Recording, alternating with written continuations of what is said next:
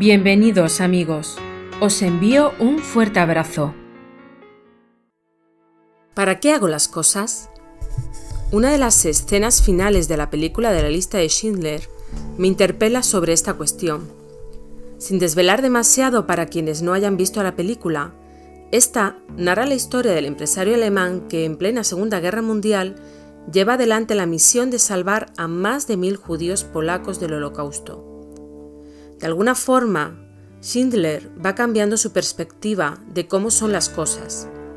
Al comienzo, posiblemente ignorante de la crudeza de la situación, forma parte del partido nazi, pero poco a poco se da cuenta del objetivo del partido y comienza una labor de salvación contratando a estos judíos en sus fábricas y sobornando a oficiales del ejército alemán y miembros de la SS para evitar la muerte de sus trabajadores que habían sido enviados a Auschwitz. Finalmente, él termina arruinando porque gasta todo su dinero en sobornos y debe huir de Alemania cuando pierde la guerra por haber formado parte del partido nazi.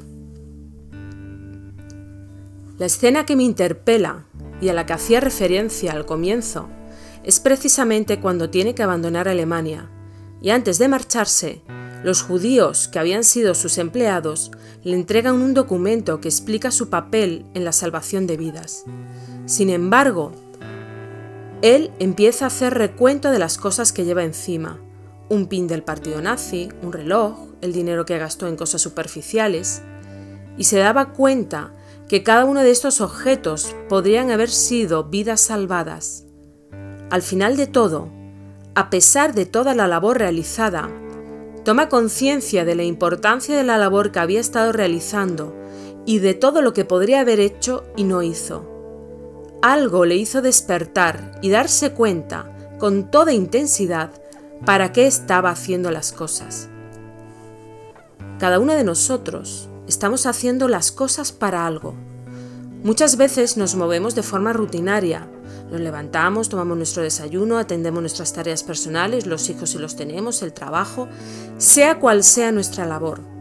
Pero con el tiempo comenzamos a realizarla como autómatas, como si siguiéramos una rueda y nos olvidamos para qué hacemos las cosas. Hasta que algo nos hace despertar de nuestra rutina. Algunas veces una enfermedad o la de un ser querido, una muerte cercana, el dolor sufrido por algo otras veces es algo positivo, un nacimiento, ser padres.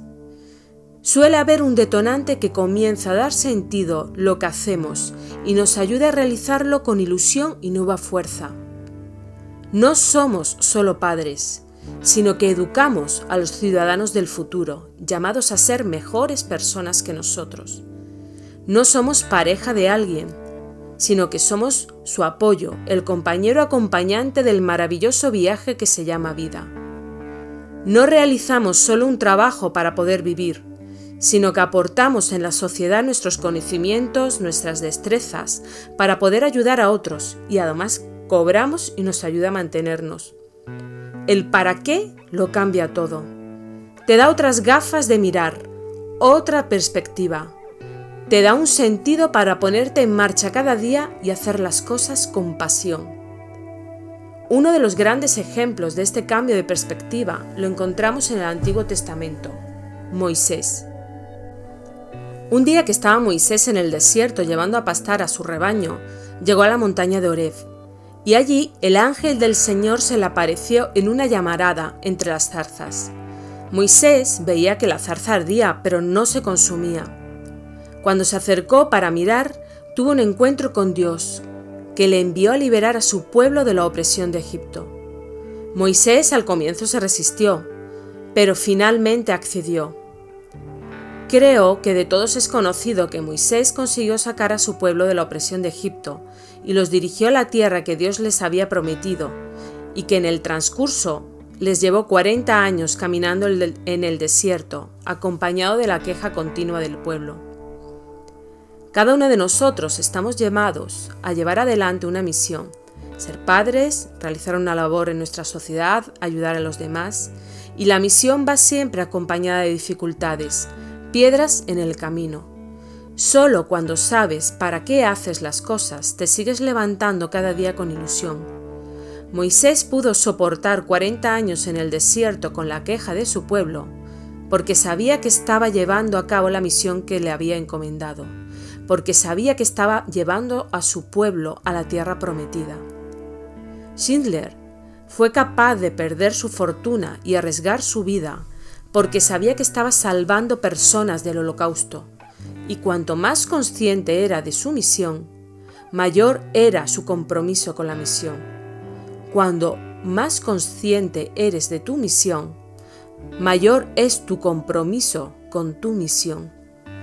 Porque no hay una vida mejor que saber para qué haces las cosas, que saber para qué te levantas cada día.